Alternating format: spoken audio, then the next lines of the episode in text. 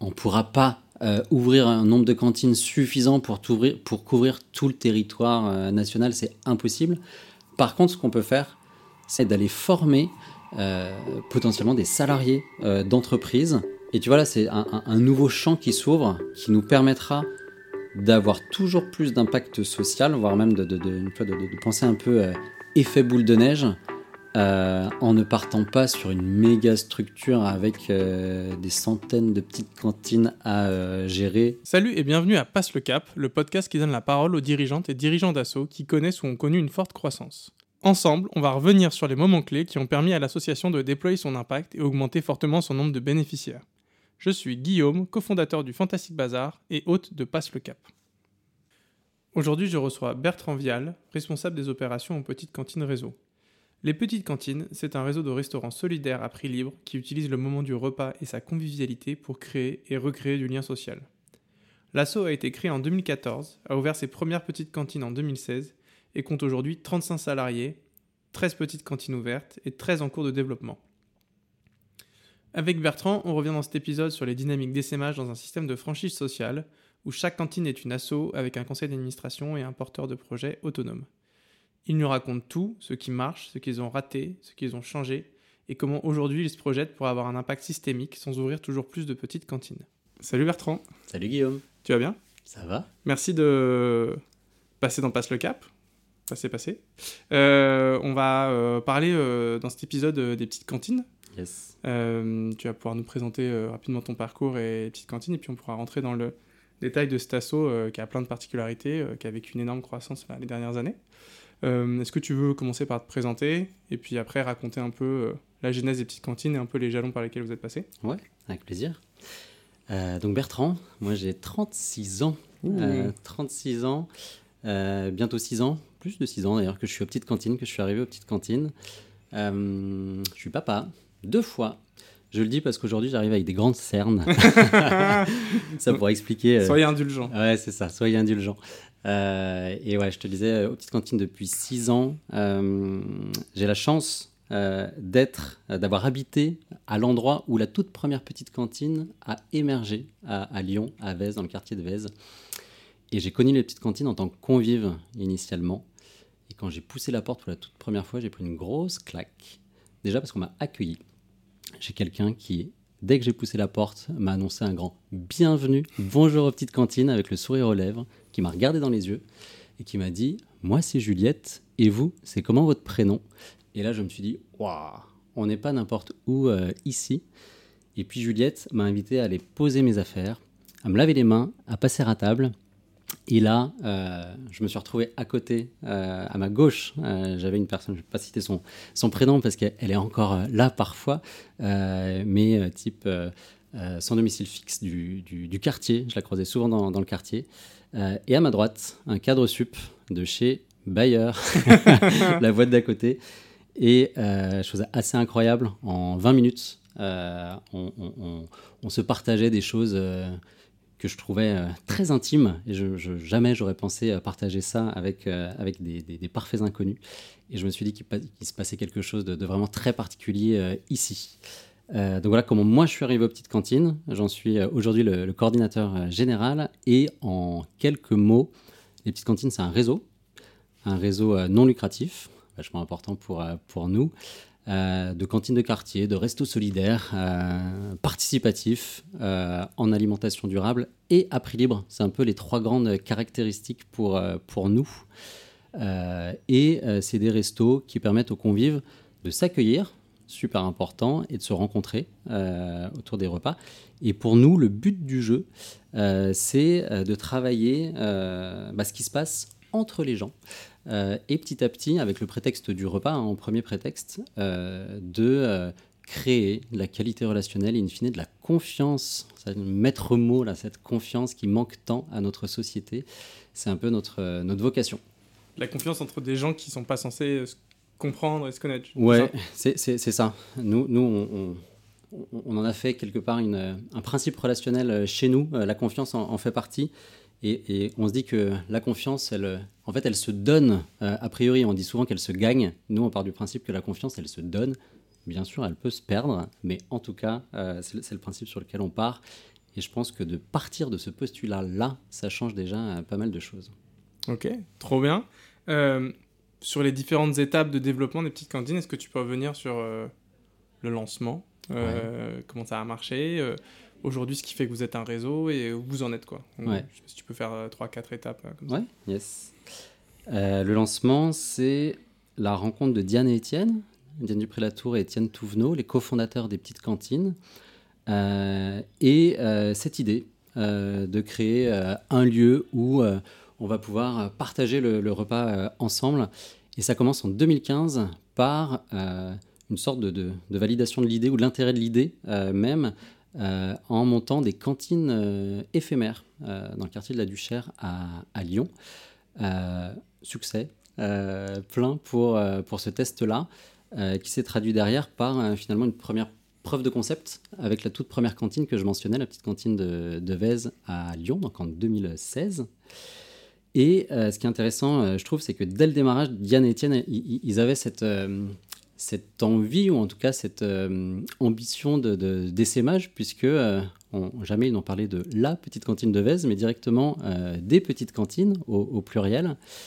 Et euh, dès 2017, euh, cette idée d'avoir euh, d'autres petites cantines à Lyon et en dehors de Lyon, puisque des premières habitantes porteuses de projets se sont manifestées pour créer une petite cantine à Croix, juste à côté de Lille.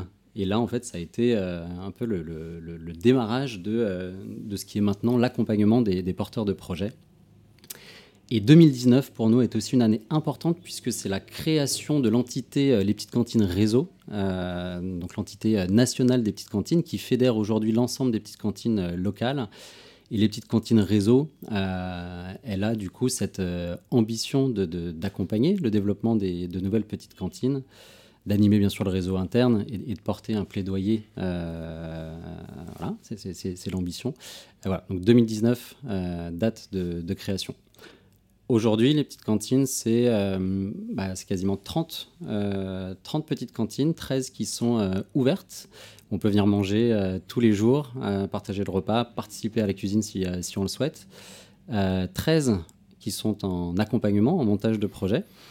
Et puis, et puis on commence aussi tout doucement à accompagner d'autres projets que des petites cantines en, en propre. Euh, d'autres projets qui mettent euh, le repas euh, au centre de, leur activité, avec aussi une finalité de, création de liens sociaux, finalement. Ok.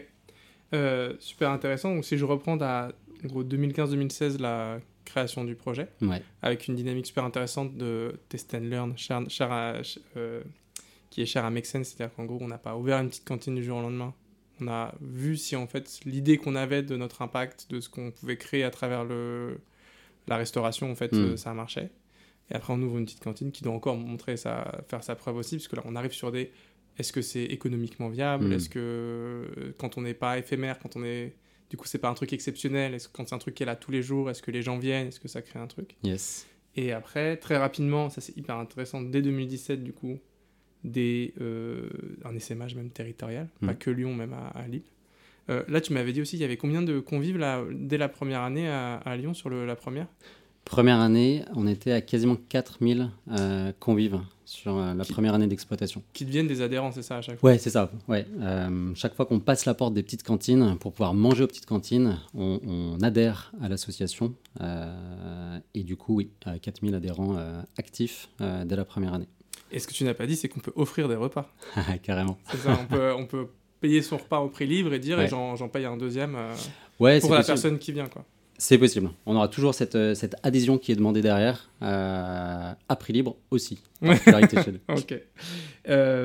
et le réseau, ça on va en parler, puis ça va être super intéressant de, de, revenir sur comment, comment est-ce que vous êtes construit en, réseau, mm. Comment est-ce que tu essaimes un concept comme les petites cantines, comment est-ce que tu modélises, qui finance ça aussi, puisqu'en fait, et comment se financent aussi les petites cantines. Ouais. Euh, et aujourd'hui, tu disais 35 salariés, 13 euh, euh, ouvertes, 13 en développement. Au niveau des budgets, c'est aujourd'hui, c'est quoi le volume C'était quoi le volume à l'époque? Est-ce que ça a beaucoup bougé? C'est hmm. combien ça C'est quoi le budget d'une petite cantine pour qu'elle puisse ouvrir? Hmm.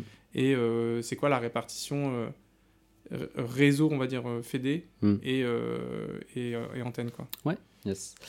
ouais, c'est bien de dissocier les choses, parce qu'effectivement, il y a, il y a plusieurs modèles dans le modèle. Ouais. quand on ouvre une petite cantine, il y a un budget d'investissement qui est relativement conséquent. Donc bien sûr, ça dépend euh, de euh, l'état dans lequel le local euh, est quand on, quand, on, le trouve, etc. Mais en gros, pour une, une petite cantine, il faut 150, 150, 200 000 euros. C'est pas rien. Non. c'est des habitants porteurs de projets qui s'investissent là pour avoir une petite cantine qui s'ouvre chez eux et qui parfois n'ont jamais fait de recherche de financement. Donc du coup, là, c'est tout l'enjeu pour euh, nous, au sein des petites cantines réseau, euh, fonction support, de les accompagner euh, à, aller trouver cet argent. Puisque là, on fait feu de tout bois. On va voir tous les partenaires possibles, publics, privés, enfin vraiment, on ne, se prive de rien pour réunir cette somme qui nous permet d'ouvrir la petite cantine. Une fois que la petite cantine est ouverte, euh, nous, notre ambition, c'est euh, d'être autofinancé. L'activité même euh, générée par les petites cantines suffit à payer l'ensemble des charges afférentes, donc principalement le salaire, et puis après toutes les charges fixes, loyer, coût des matières premières, etc. etc. là, vraiment, on, souhaite tendre vers l'autofinancement, voire être à l'autofinancement. C'est le cas de plusieurs petites cantines aujourd'hui et, on en est très fiers. Euh, et euh, pareil, ça dépend des petites cantines, ça dépend euh, des, créneaux d'ouverture, si on a un ou deux salariés. Mais en gros, on peut retenir que c'est un peu plus de 100 000 euros, entre 100 et 150 000 euros de, budget de fonctionnement par année par petite cantine. Tu vois, aujourd'hui, on, en a, on en a 13, donc ça fait 1 million, 1 million 5 de, de budget. Ce à quoi s'ajoute le budget de l'entité euh, de l'entité euh, nationale, donc on dépasse euh, allègrement les, 2 millions d'euros de, budget de fonctionnement aujourd'hui. Je disais, les petites cantines locales, elles s'autofinancent à peu en grande partie par ce que laissent les convives quand ils viennent aux petites cantines, donc le, fameux prix libre. Mais le, prix libre ne suffit pas aujourd'hui à, financer la totalité des charges. Donc là, on, compte en fait sur euh, les entreprises. On propose des petites activités de, team building, de private, etc. Et c'est ce qui nous permet euh, euh, d'équilibrer le, modèle économique à la fin de l'année. Et pour l'entité support, la FEDE, comme tu l'appelles, on ne mmh. s'appelle pas comme ça chez nous, mais, mais, en tout cas, ouais, c'est l'idée. Nous, on dépend encore beaucoup de la philanthropie et on l'assume quelque part. On se dit que euh, euh, on ne souhaite pas que les petites cantines locales en dépendent, parce que c'est trop dangereux le, jour où euh, la source tarit. Et bah, du coup, c'est l'impact social même qui, bah, qui trinque. et nous, sur l'entité support, on se dit, je caricature, hein, mais qu'au pire du pire, le jour où on n'a plus de financement, le développement euh, des petites cantines euh, s'arrête. Par contre, toutes les petites cantines qui ont déjà ouvert leurs portes euh, continuent à vivre et à générer tout ce qu'elles génèrent de, chouette en, local. Pour l'instant, on n'y est pas et on ne veut surtout pas mourir. Hein. mais voilà. Et on est bien sûr en train de travailler, c'est important pour nous, notre capacité d'autofinancement. Mais ça, ça prend, du, ça prend du temps. Donc on compte encore sur nos partenaires et sur de nouveaux partenaires pour, pour nous accompagner.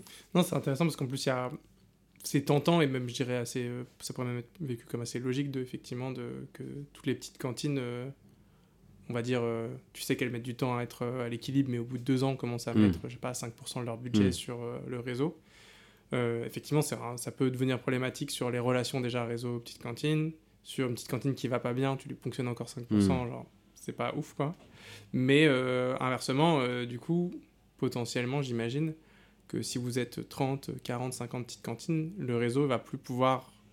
Enfin, il y a une taille critique du réseau pour, pour qu'il puisse être utile et peut-être qu'en fait la philanthropie va pas réussir. Il y aura peut-être hmm. des New Deal à faire, quoi.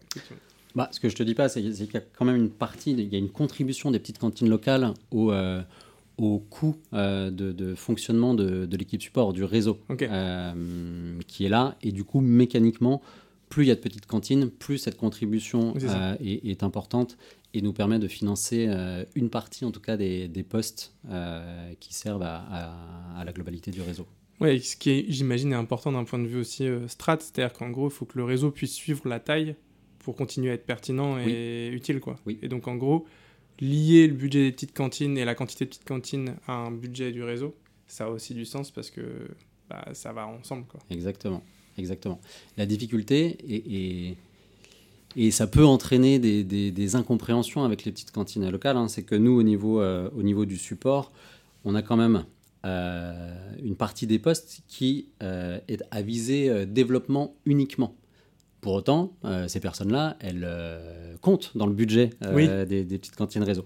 Mais les petites cantines locales, elles ne voient pas forcément leur intérêt là derrière, puisque par définition, il n'y a, pas d'utilité directe pour les petites cantines locales. Hum, ok, mais, mais après, c'est des trucs, effectivement, et puis dans le, puis, la restauration, ça taffe à fond, donc j'imagine que dans ton quotidien, tu te dis, mais en fait, cet argent, je pourrais l'utiliser à faire ci, à faire ça. Ouais. Ouais. Bah, ouais, effectivement, je, crois que c'est très très commun à, à toutes les organisations euh, comme ça, euh, les, les, fédérations, où euh, à un moment, l'entité locale sur le terrain dit mais en fait, qu'est-ce qu'ils font là-haut à, ah quoi est-ce que est utilisé mon argent, etc. En fait, je ne connais pas une seule structure qui n'a pas, qui n'a pas ces, ces remontées-là. Quoi. c'est ça, et puis en plus, tu as même le truc de, que nous, on voit, on voit aussi beaucoup, genre si tu as le malheur de ne pas avoir été euh, dans une petite cantine avant, que tu arrivé directement au réseau, mais t'as pas voix au chapitre, quoi. tu sais pas comment c'est euh, local, etc. Donc c'est difficile, c'est des, des échanges qui peuvent être euh, lourds à porter quand tu vas avec la meilleure volonté du monde, mais qu'il y a des freins, etc. Ouais, carrément. Mais qu'il faut entendre. Hein. En fait, si ça se répète à chaque fois, c'est qu'il y a aussi. Je pense que la communication elle est difficile, que en fait tout le monde est dans des difficultés aussi au niveau local, au niveau réseau et que en fait à un moment euh... ouais j'avoue que j'ai du mal à moi de tout ce que j'ai vu j'ai du mal à avoir une sortie de enfin toi en... quelque chose d'évitable. Pour moi c'est effectivement inévitable qu'à un moment le local le terrain se demande en fait à quoi servent les autres euh, et, se remettre en question des choix de dépenses ici alors qu'en fait le sujet pour eux il est là et que... ouais c'est ça c'est ça. Non c'est super dur hein. après nous on n'a encore pas trouvé de, de solution miracle par rapport à ça mais par contre on on, a un principe, c'est que chaque membre de l'équipe euh, support enfile le tablier au moins une fois par mois euh, et va euh, en cantine pour cuisiner, participer au repas, etc. Et de temps à autre pour remplacer nos maîtres de maison et responsables de cantine, histoire de toucher un peu du doigt la, réalité du terrain.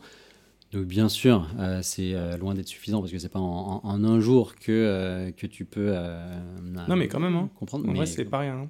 Parce qu'en fait c'est aussi ça permet déjà parce que des fois les, critiques du terrain sont pas illégitimes. Hein. Ça, bah, des fois on comprend ah, pas ce qui se passe. Mm. Donc en gros quand tu es en support, honnêtement au moins une fois par mois, bah, je trouve ça ok t'es pas mais du coup chacun son métier, mais au moins tu es venu voir et en fait tu viens régulièrement et donc tu vois si tu sens qu'il y a une détérioration euh, du, lien social, mm. que les gens arrivent, ils sont plus fatigués. Toi aussi, mm. tu peux. On te le, c'est pas juste on te le dit, c'est tu peux le constater aussi. Tu peux constater la difficulté si le matériel, en fait, il commence à être vétuste et qu'il a du mal à être remplacé. Enfin, tu vois, il y a quand même des. Et si tu fais ça à, toutes les, à, tout, à l'échelle de tout le réseau, enfin, pour moi, ça diffuse quoi. Mais c'est ça. Parce que vous y allez pas tous le même jour en plus. On n'y va pas tous le même jour. Euh, tout le mois, en fait, il y a des gens qui passent et qui peuvent dans le réseau dire ah bah j'étais à cette semaine j'étais là c'était pas c'était la galère quoi enfin en gros je comprends ce qu'il dit euh, quand machin super important et, petit scoop, hein, euh, les cantines ne le savent pas encore. On va tester, expérimenter en 2024 là. L'idée, euh, le nom est très moche pour l'instant, hein, je pense qu'il sera amené à évoluer, mais l'idée d'une brigade opérationnelle. Euh, donc on va être plusieurs là, membres de l'équipe support, quatre personnes de l'équipe support, à passer un à deux jours en cantine pour faire avec et euh, venir, tu vois, euh, enlever le petit caillou dans la chaussure là, qui te fait chimie depuis des mois et des mois et que tu n'as jamais pris le temps d'enlever parce que euh, tu es dans ton quotidien et tu t'arrêtes pas de courir. Et, voilà, donc on va tester ça. Ah, c'est super intéressant. Une sorte de consultant interne. Ouais, mais de, alors consultant, mais mais qui fait. L'idée pour nous, c'est absolument pas de dire voilà ce que vous ce que vous devriez faire, mais ouais, mais vraiment mettre la main à, la patte quoi. Ouais, je disais ça parce que c'est le c'est dans les grosses boîtes, ils ont ça des gars en fait qui sont payés juste pour euh, être au service des équipes hmm. internes. Hmm. Ils appellent ça les consultants internes, mais tu vois, ou une équipe digitale qui vient construire des outils, etc. Donc, euh, et c'est la première fois que je, je l'entends en termes euh, associatifs. Alors, vous ne devez pas être les seuls, j'imagine, mais. Bah, c'est l'idée, et on, va le tester. Hein. Je ne sais, sais, pas où ça nous mènera, mais.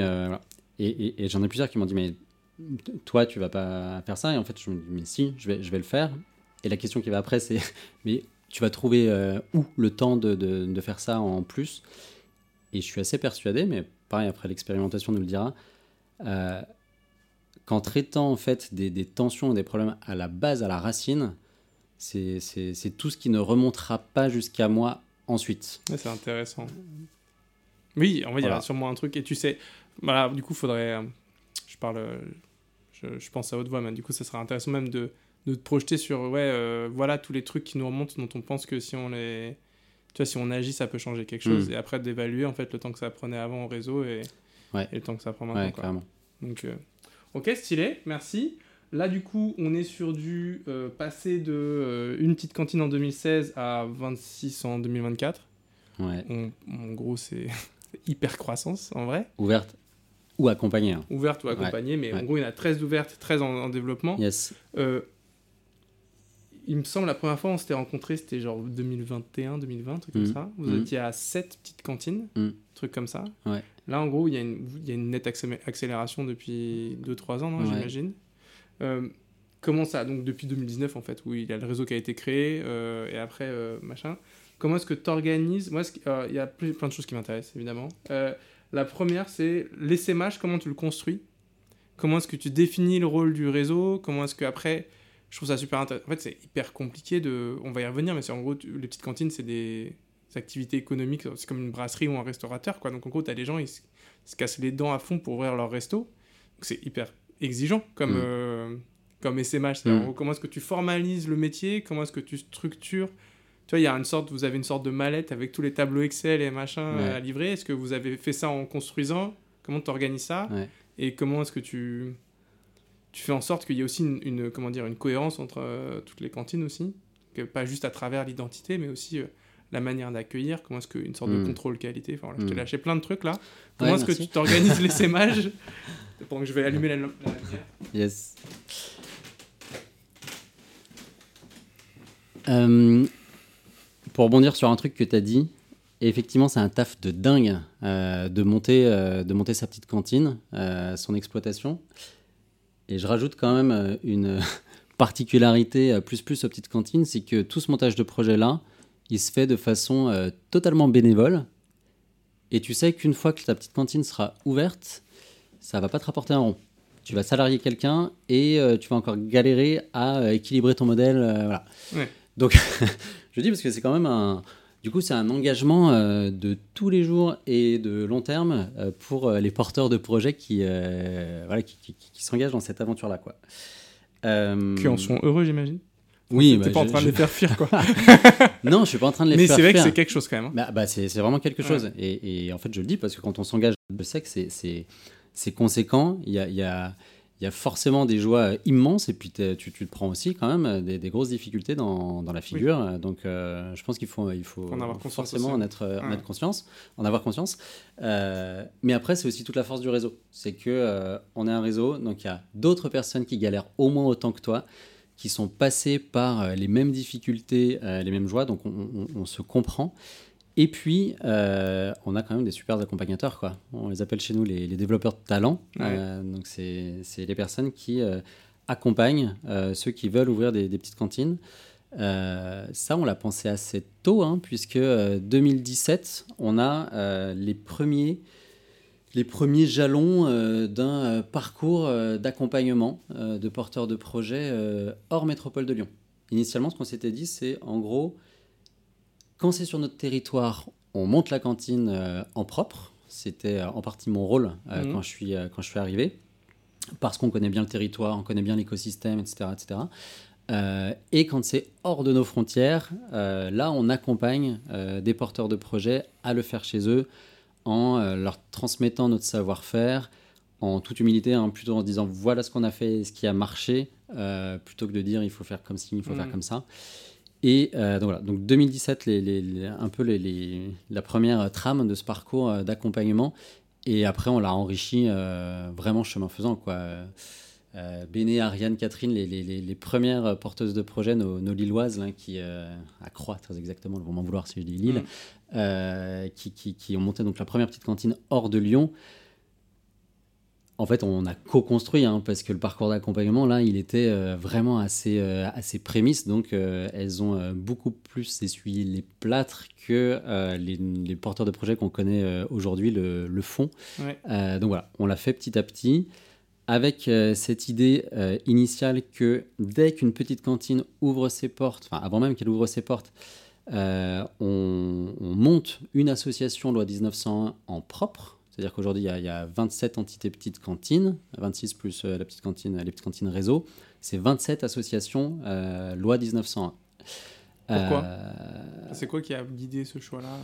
J'ai mes, idées, mais en fait, peut-être que.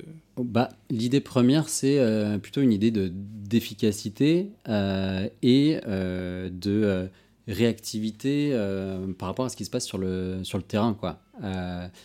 On, a, on a fait une. On a fait ce qui, ce qui est pour moi une grosse erreur, mais il fallait la faire pour se rendre compte que c'était une, une erreur. Pendant assez longtemps, à Lyon, on a concentré l'activité de plusieurs petites cantines et de ce qui est devenu depuis les petites cantines réseau au sein d'une seule et même structure. Donc, attends, que je comprenne bien, tu avais l'assaut euh, Petite Cantine de Lyon, il y avait euh, trois restos et euh, le support. Quoi. Ouais, c'est ça. Ok. C'est ça. Qui n'avait pas l'ampleur qu'il y a aujourd'hui, hein, mais, mais quand même.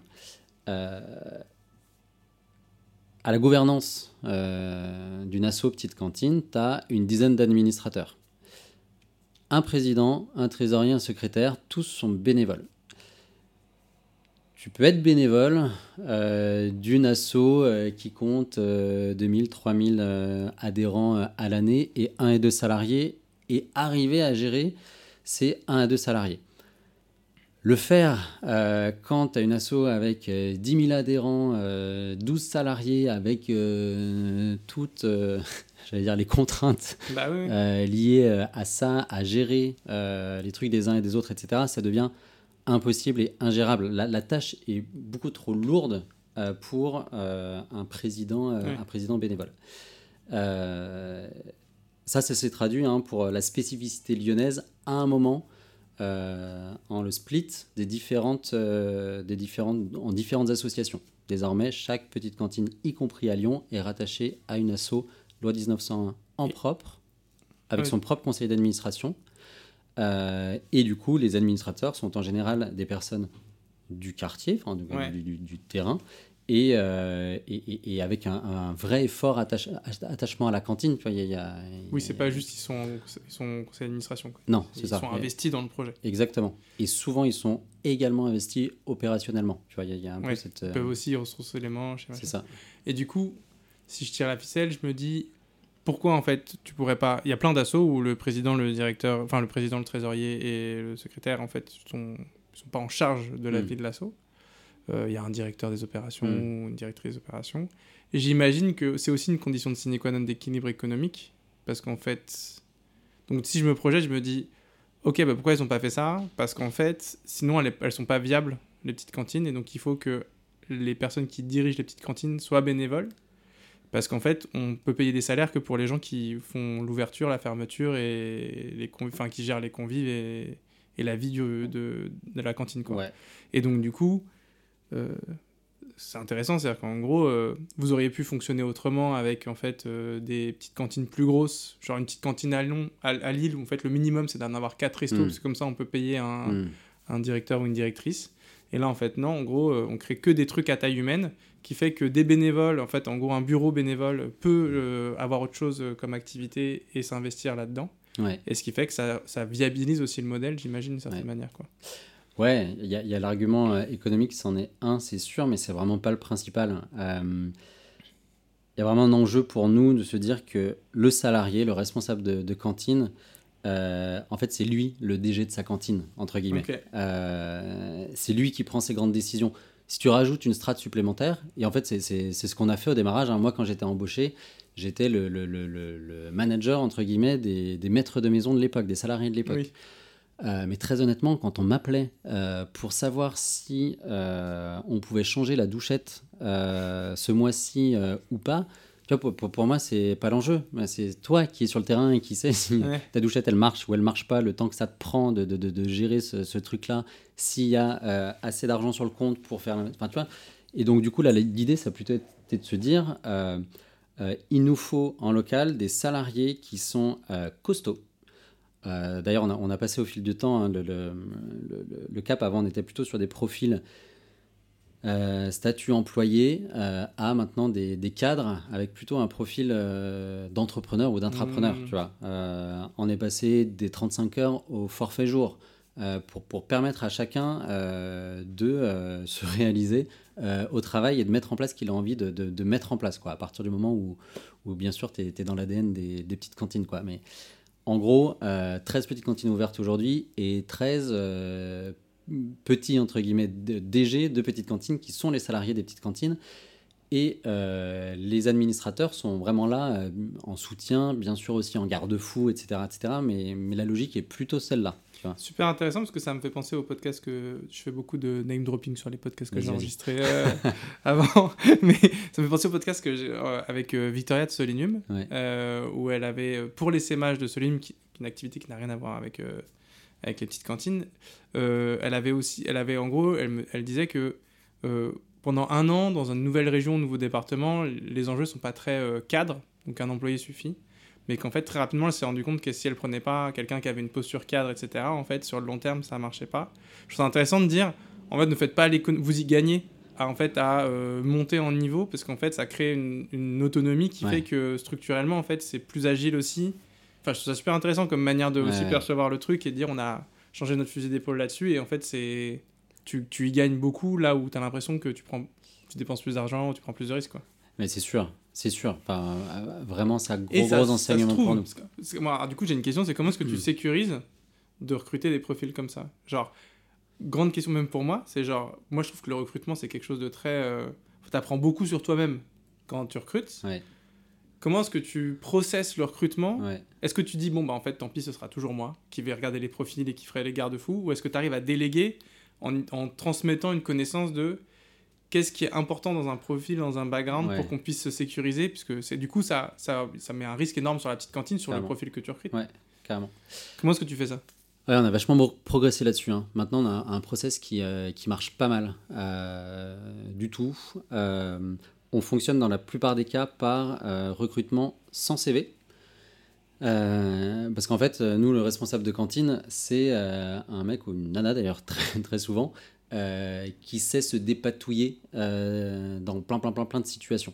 Mm. Euh, du coup, le, le premier filtre, entre guillemets, c'est c'est plutôt des mises en situation, en disant, tiens, comment est-ce que tu réagirais, toi, dans tel cas ou dans tel cas Toutes les personnes qui passent ce premier filtre-là, elles sont invitées à participer à euh, un job dating. Très moche comme nom, mais, Ouais, euh, bon, écoute. mais voilà. Euh, et, et, et, et, bah là, il y a souvent du monde. Hein. Euh, dernier que j'ai en tête, il y avait quasiment euh, 50 personnes euh, à ce job dating pour un poste de responsable de, de cantine, Pour un seul poste. pour un seul poste. C'est Hunger Games un peu. Ouais, mais, mais Bienveillant, bien sûr. ouais, bienveillant. non, non, mais vraiment.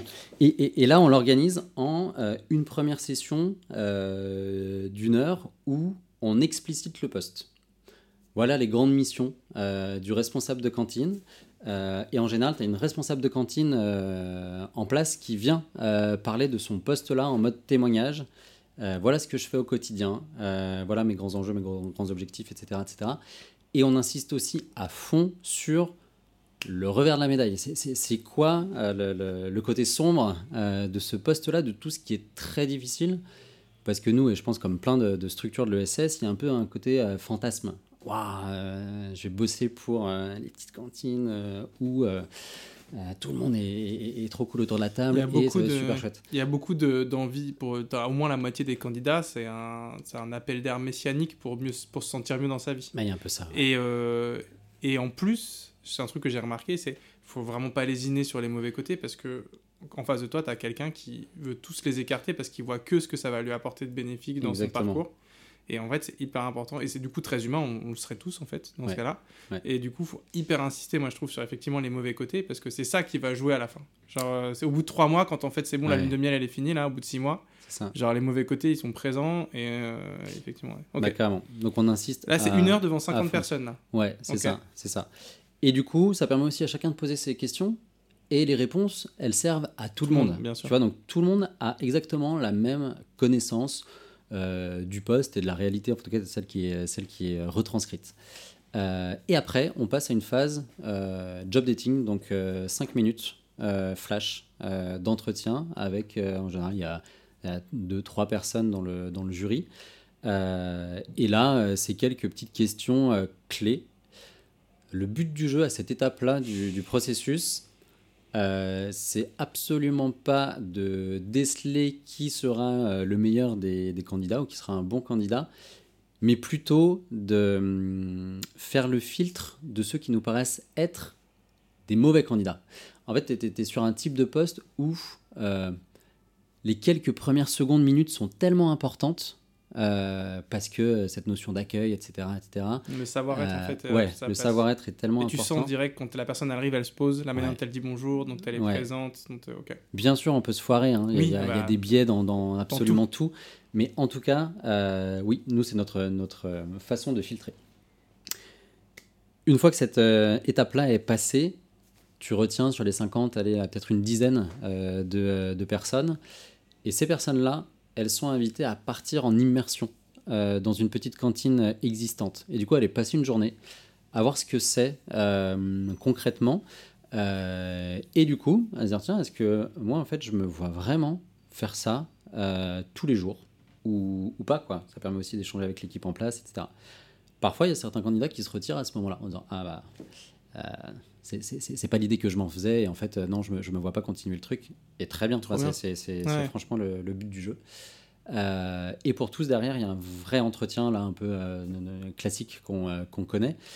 Et nous on a formalisé une, liste de questions alors les questions cool et puis les questions pas cool aussi parce que particularité chez nous hein, c'est que l'employeur in fine hein, l'employeur de la petite cantine locale souvent c'est un bénévole qui n'a aucune euh, notion euh, du droit du travail ou de quoi que ce soit, tu vois. Donc, euh, parfois des questions qu'on sait quand on est un petit peu dans le, dans le domaine interdite, comme Madame, vous avez 25 ans, est-ce que vous souhaitez avoir un enfant bientôt? Ça, il faut repréciser que ça ne se pose pas en entretien, etc. Donc, on a une petite liste de questions ah oui, cool et pas cool du tout, sous-entendu proscrite, à, à, poser aux candidats. Et ce qu'on fait aussi maintenant, qui marche très très bien, qui nous a changé la vie, c'est que chaque membre du jury euh, remplit un petit euh, Google Sheet euh, à la fin de l'entretien. Donc on a une petite grille de sélection avec quelques critères à, objectiver, à noter et à commenter. Par contre, on ne se partage jamais nos ressentis entre membres du, du jury. Jusqu'à ce qu'on ait vu tous les candidats et ça, ça nous permet de, de ne pas nous polluer les uns les autres par euh, voilà, celui qui euh, va donner son avis un peu plus fort que euh, les deux autres membres du jury et qui du coup l'emporte tout le temps, etc. etc.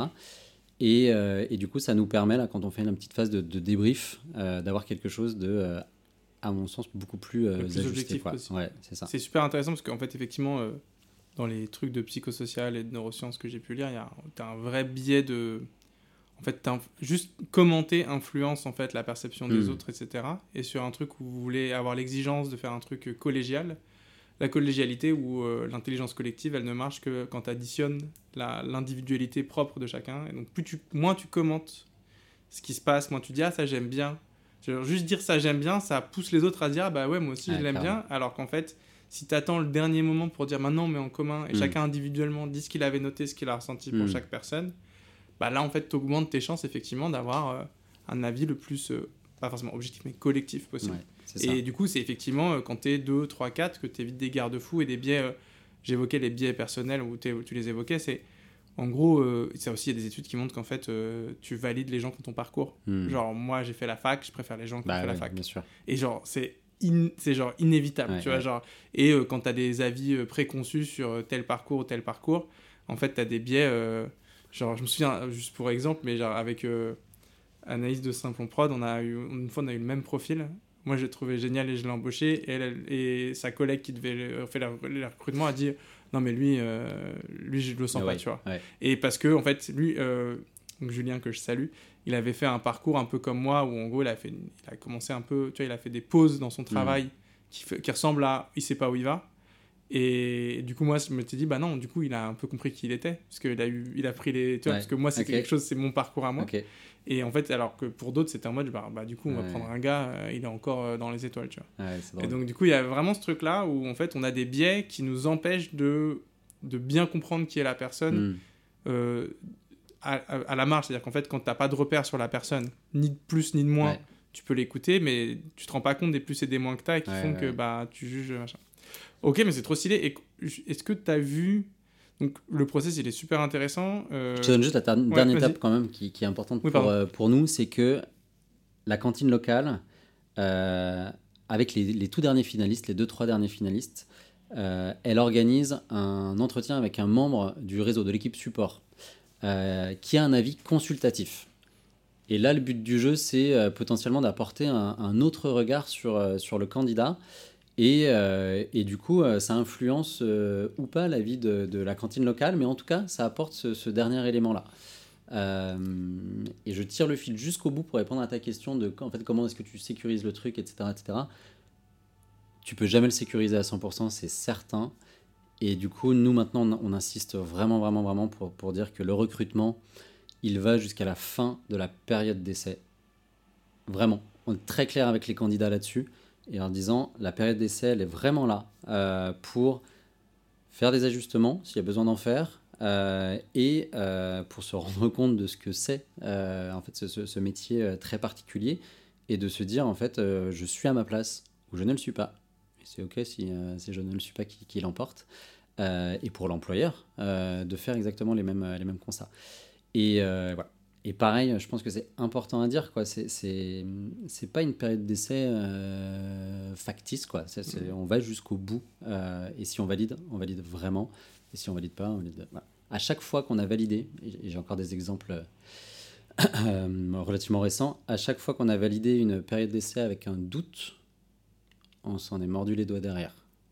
Vraiment. C'est mon, c'est mon retour aussi. Euh, c'est le retour de tous les employeurs que je connais. C'est une de mes grandes découvertes en recrutement, c'est que la période d'essai est hyper importante et que quand il y a un doute, il n'y a pas de doute. Mm. C'est qu'en gros, mais c'est hyper dur de virer quelqu'un et quand tu montes ta première petite cantine, que tu es bénévole, etc. Enfin, J'imagine que vous les accompagnez aussi pour prendre la décision parce qu'en fait, moi, mon premier employé où en fait euh, ça marchait pas, euh, ça marchait pas. Finalement, en fait, ça n'a pas marché. Même pour lui, en fait, c'était, Mm. euh, on- ça fonctionnait pas. Bah, écoute, en fait, tu te dis peut-être que j'aurais dû en fait utiliser la période d'essai pour en fait euh, mettre un terme plutôt qu'en gros on essaie tous les deux de faire fonctionner un truc qui Ouais. fonctionne pas, tu vois. Ouais. Mais euh, c'est hyper dur. En vrai, euh, c'est que après une fois que tu as pris un peu le pied dans le tapis, que tu dis non mais en fait maintenant il faut que Non, mais t'as as, raison. hein. Pour- nous, je crois que, que, que, hum, ça, ça a été un, j'allais dire un traumatisme, mais oui, je pense que c'est c'est pas loin du, du terme. Les, les premiers salariés dont on a dû se, se séparer, euh, j'ai un gros exemple en tête là, où euh, tu vois, on a, on, a, découvert pendant la période d'essai, on a fait du chemin depuis, hein, euh, que comme on n'est pas rattaché aux petites cantines à une convention collective, on n'avait pas le droit de renouveler la période d'essai. Et on s'est rendu compte à la fin des deux mois de la période d'essai qu'on n'avait pas cette possibilité-là. Donc, quasiment du jour au lendemain, on a dû dire à notre salarié, c'est fini.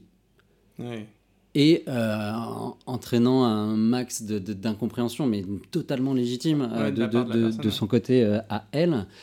Et, euh, et voilà, donc, donc vraiment, euh, enfin, on- heureusement, on a beaucoup appris euh, par rapport à ça. Ce qui n'enlève pas, je pense, le traumatisme que, que ces personnes-là ont, ont- ont eu Oui. à, à l'époque. Quoi, tu vois donc je, je me dis que euh, ça, ça peut faire euh, un peu de casse. Euh, heureusement, ces erreurs, on ne les reproduit pas et c'est comme ça qu'on on apprend. Mais euh, voilà quoi. Si on revient sur le process, donc du coup, tout ce, toute cette sélection-là, c'est le, le bureau et le CA qui fait euh, tous ces, tous ces moments-là. Ouais. Et le réseau, en fait, du coup, l'expérience accumulée des petites cantines n'intervient qu'à la fin en termes de conseils. Bah, en gros. Au début, parce que le, le processus en tant que tel, il est euh, proposé par le par, par l'équipe support, si tu veux. Tu vois, c'est euh, oui, le et processus. les, et les- voilà et les c'est là où je développeurs de talent qui c'est-à-dire qu'en gros, la, comment dire, pour, en fait, ce, que, ce qui ressort de ça, c'est il faut créer un process super robuste Ouais. pour qu'en fait, il y ait une- pour, en fait, pour, euh, tu mets l'expérience que, humaine que tu as Oui, dans le process pour Oui. qu'en fait l'autonomie euh, soit pas un problème et la découverte non plus. Quoi. exactement. Ça, c'est un truc qui ressort quand même à chaque fois sur les SMH, c'est euh, euh, comment documenter, créer des process pour traduire l'expérience euh, et tous les pieds dans le tapis dans, un, dans une démarche qui fait que la personne qui c'est la première fois qu'elle fait un recrutement, Ouais. si elle respecte toutes les étapes, elle diminue drastiquement ses chances de, de se rater. Quoi. Exactement, c'est exactement ça. Et là, ce que je trouve très chouette, c'est que à la fin de chaque processus, l'équipe locale fait un petit rex, un petit retour d'expérience, et vient bonifier encore le, euh, le processus de, euh, de sélection de recrutement. Quoi. Ok, super intéressant. Tu as évoqué le fait qu'ils étaient. euh, euh, C'était un nouveau métier euh, euh, pour eux d'être employeur. Tu as évoqué le fait que dans la liste des, entre, des questions, vous mettiez genre ça, c'est interdit de demander, Ouais. etc. Euh, Aujourd'hui, tu, on- tu m'as évoqué quand on préparait le, le, le podcast que ça a été un, un vrai. euh, Enfin, vous avez mis de la formation en interne Hmm. pour les postures employeurs, etc. Effectivement, euh, je pense pas. Enfin, ça, ça me paraît assez évident que les gens qui s'engagent pour euh, être au bureau d'une petite cantine se disent pas, ça y est, je vais être patron, quoi. Ouais. Comment ça marche euh, Comment est-ce que tu les prépares Comment est-ce que tu les accompagnes Quel enfin, Toi, s'il y a une autre structure qui veut monter ce genre de Ouais. modèle-là, à quoi ils doivent euh, se préparer et comment est-ce qu'ils ils anticipent ces problèmes-là? Yes. Comment est-ce que tu recrutes aussi les gens euh, Tu vois, ça, j'imagine que c'est pareil. Ouais, bah, c'est pareil, mais non, c'est pas pareil. C'est c'est ça, c'est super chaud, hein, parce que un administrateur, ça, j'allais dire, ça se recrute pas dans le sens où euh, t'as pas de période d'essai là. Mhm. Euh, tu vois, Oui, donc, euh, T'es voté pour un an. euh, Exactement. Tu as, des personnes qui se présentent, qui peuvent être élues parce que j'ai une bonne tête, mais tu n'as aucune idée des, des compétences ni des motivations profondes de cette personne-là. Enfin, tu n'as aucune idée. Il il s'est exprimé, bien sûr, mais là, ce qu'on essaye de faire, nous, c'est euh, d'expliciter au maximum, en tout cas de, permettre à chaque petite cantine d'expliciter au maximum les besoins euh, qu'elle a en termes de compétences, justement, au sein de son conseil d'administration. Euh, de faire ça, ça permet quand même euh, de faire ressortir certains candidats du lot. Je dis, bah voilà, mon besoin cette année, c'est euh, de consolider à fond mes indicateurs de pilotage euh, et, euh, et d'avoir un, budget de fonctionnement au top. Bah, le comptable, trésorier ou autre de formation qui se présente, bien sûr, il a plus de chances d'être élu que. Oui. voilà. Donc, d'expliciter à fond les, les- les besoins du moment, ça, ça permet en tout cas d'orienter, je, je trouve, la composition du, du CA derrière, euh, d'être très clair sur l'engagement que ça demande, tu vois, en termes de, euh, en termes de temps, euh, notamment, ça c'est super important. Et on demande aussi ce que l'administrateur euh, souhaite retirer euh, de ça. Et euh, moi, je me méfie toujours des, euh, des personnes qui disent non, non, non, mais moi, je veux juste aider. Mm. Je veux juste aider les autres. Euh, voilà. Et Parce qu'ils sont pas au clair que pourquoi ils s'engagent. c'est ça. C'est comme ceux qui disent, moi, le tant qu'il y a du sens, ça me va. Exactement. Ça, ça, voilà. Ouais. c'est mon retour aussi là-dessus, c'est genre non. Warning. Genre, euh, ouais. en fait, c'est tu sais, tu sais au fond de toi qu'il y a plus que il y a des trucs que t'as pas envie de vivre. Ouais. Et donc raconte-les quoi, parce que ça. sinon en fait on comprend pas ce sur quoi on s'engage. Exactement. Ouais, ouais, ouais. Donc ça, ça on, le, on le bosse et, et- et là on va le bosser euh, encore plus avec, euh, avec Héloïse là, qui vient de nous rejoindre et qui a un peu une casquette animation des communautés et notamment de la communauté des administrateurs. euh, parce qu'on a un, vrai enjeu, hein, tu, le disais, et nous ça nous est apparu euh, relativement tard euh, dans l'histoire des petites cantines, d'accueillir, d'intégrer et de former nos administrateurs bénévoles. Parce que tu le disais, je pense qu'ils arrivent à la base pour l'aventure des petites cantines telle que tu la vois quand tu es, euh, t'es convive en fait des la cuisine participative, des repas partagés, des chouettes rencontres, euh, voilà un, truc de, positivement, euh, de très joyeux qui se passe et auquel tu as envie de prendre part. Et tu vois pas forcément que, en fait, tu vas devenir employeur et tu vas devoir euh, prendre à ta charge bah, toutes les responsabilités qui incombent à un employeur, euh, que tu dois être euh, garant que ton salarié soit payé à la fin du mois, qu'il ait une réponse à euh, ses demandes de prise de congé, qu'il ait bien une mutuelle et une prévoyance, que tu organises ses formations, etc. Et c'est des choses qui ne sont pas évidentes, enfin, ça, ça, ça s'apprend. Et c'est comme tout, tu vois, tu, tu... parfois tu sais pas, mais quand tu sais que tu sais pas, c'est là où c'est le plus dangereux, quoi, parce que du coup, tu peux passer à côté de trucs assez fondamentaux. Et nous, on s'est rendu compte, ouais, assez tard qu'en fait, il fallait miser, mettre de l'énergie aussi sur l'accompagnement des administrateurs. Initialement, on s'est dit, le, le, le, le, poste, le métier de maître de maison, de responsable de cantine, euh, il est absolument crucial dans le dispositif. Donc, il faut qu'on s'y attarde, qu'on mette de l'énergie dessus, qu'on qu'on pense une fiche de poste, euh, qu'on pense un parcours d'intégration de, et de formation des salariés. Et on a mis de côté les administrateurs. Euh, sauf que là, bah, tu vois, je te disais 35 salariés aujourd'hui. Mais pour 35 salariés aujourd'hui, on a plus de 200 administrateurs bénévoles. Donc en, termes de volume, juste, euh, voilà, on, se rend compte de, de, l'enjeu qu'il y a derrière. Et sur des métiers ultra techniques. Sur des métiers ultra techniques, ouais. Parce qu'en gros, ouais, c'est un métier d'entrepreneur, quoi. Bah et qui en fait est naturellement pas perçu comme tel. Euh, c'est ça, c'est ça. Alors après, je, distingue, euh, j'allais dire l'administrateur euh, un peu lambda des membres du bureau, où le président et le trésorier notamment, je pense, ont besoin de compétences assez, assez spécifiques. Et, voilà. Et donc là, on est en train de, de repenser les parcours d'intégration pour donner euh, l'information nécessaire à, chacun et justement ne pas noyer l'administrateur lambda sous euh, euh, toutes les bases du, droit du travail parce que lui, rien à faire, enfin, pas la peine de le noyer là derrière. Par contre, le président, il faut absolument qu'il ait cette, ces notions-là. Le trésorier, il faut qu'il en ait d'autres. Enfin voilà. Donc, on a d'ores et déjà mis en place l'an passé une formation à la posture employeur qui, qui, est proposée là aux, administrateurs et, qui, je trouve, permet au moins d'avoir une vue d'ensemble euh, de, euh, de, ce que c'est euh, qu'être employeur en France en 2023-2024 et aux petites cantines. Derrière, on donne quelques tips. Derrière pour essayer de transformer ce qui peut paraître être une contrainte légale en un moment en fait. ouais, de projection. Ouais, c'est ça. en gros dire en fait c'est des choses que tu vas vivre. Voilà comment tu peux les vivre aussi positivement pour en fait faire de ces moments euh, légaux des moments de construction aussi avec l'équipe et tout. Exactement. Ouais c'est un peu l'enjeu. Donc voilà où on en est à peu près. On a acté que l'année 2024 là on vient de terminer un, un chantier autour du bien-être au travail des salariés c'était c'était euh, le gros chantier 2022-2023 euh, ce chantier là est clôturé 2024 c'est l'année du chantier bien-être des administrateurs. Euh, et du coup, euh, bah voilà, on, s'engage dans une. Euh, Est-ce que ça commence par un secret Santa dans toute la France Yes, je retiens l'idée. une chandeleur participative. Ça peut être cool. J'avais une. oui, est question très débile, mais qui peut peut-être être utile. Est-ce que vous êtes.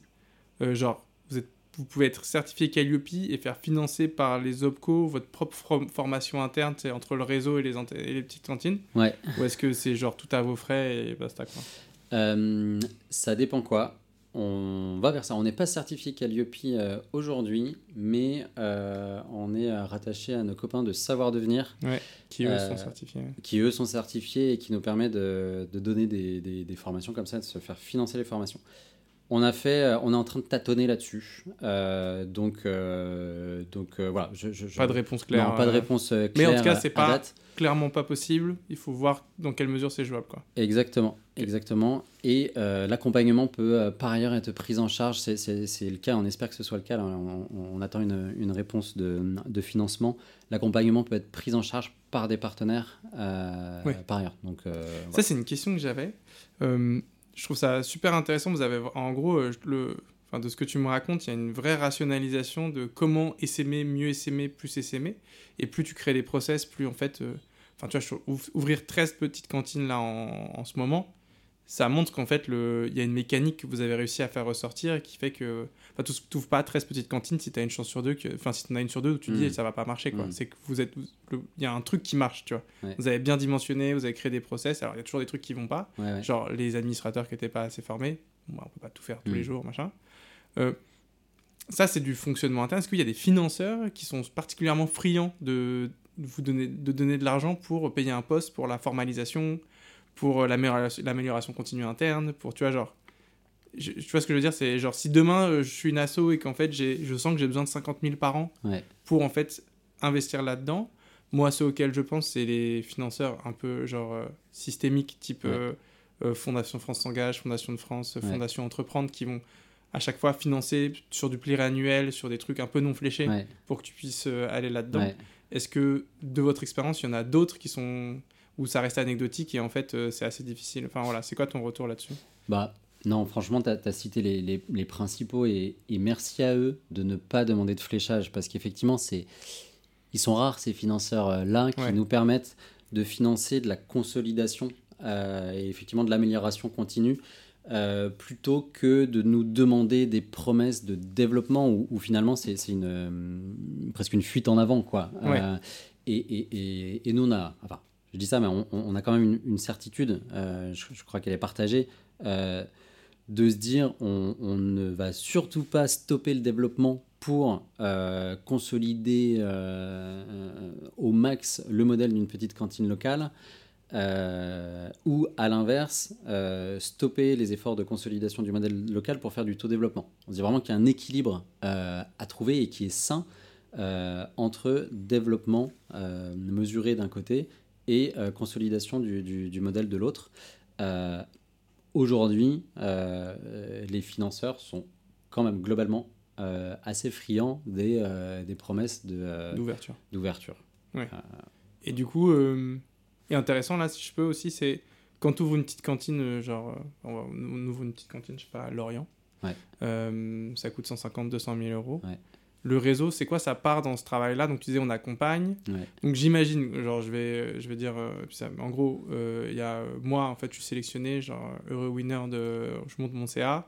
Là, tu me dis, écoute, c'est simple, Guillaume, tu as la mairie, le département, la région. Ouais. Nous, on a des contacts ici, euh, on n'en a pas là. Ouais. Donc déjà, tu commences par eux. Euh, nous, ah ouais, il y a des fondations très braise, donc on va leur parler, on va leur parler de Bretagne, etc. Donc tu as un côté très local que tu peux activer, que vous pouvez pas activer, parce que du coup, mais comme moi, je suis euh, domicilié à Lorient, tous les financements régionaux, départementaux, machin, etc. Euh, vous, est-ce que vous participez aussi en termes de, tu vois, est-ce que vous arrivez à mettre des sous, genre, on Mm. a réussi à convaincre la fondation euh, Bettencourt-Schuller Ouais. euh, pour ouvrir euh, trois petites cotines. On a récupéré 20 000 euros par, par ouverture, on les met pour chacun. Oui.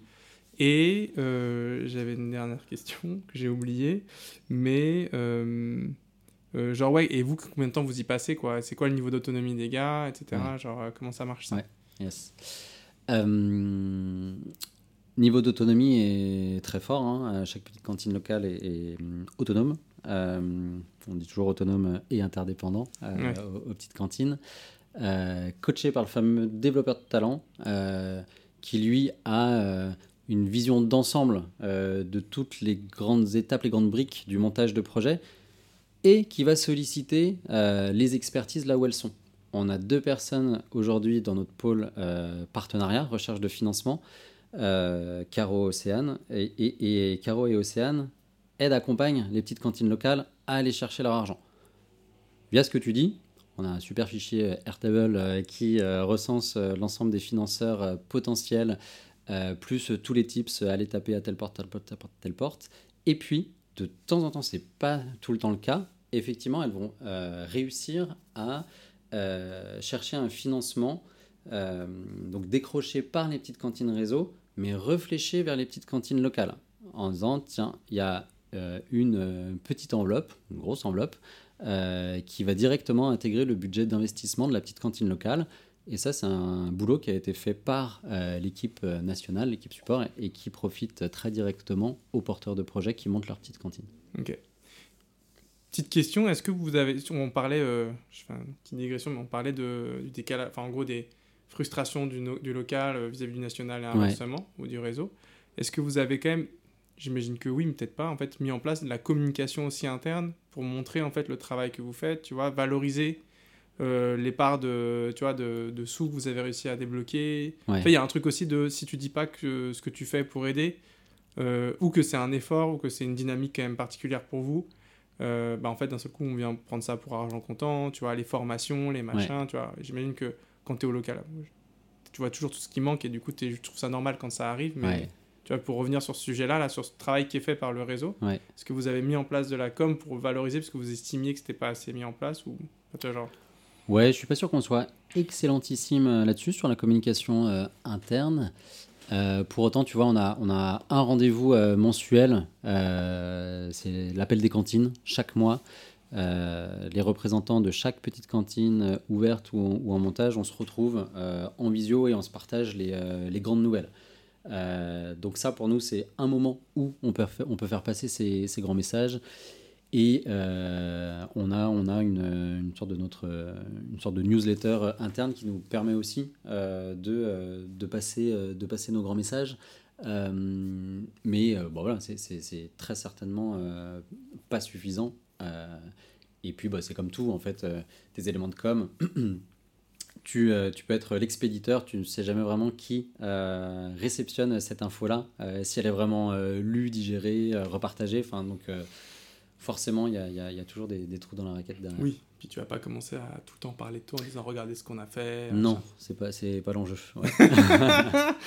Mais tu en fait, ça m'a fait penser à ça. Je me dis quand même, en fait, je, en fait, je vois très bien comment tu finis, tu fais les choses parce que tu estimes que c'est normal que c'est ton mm. taf mm.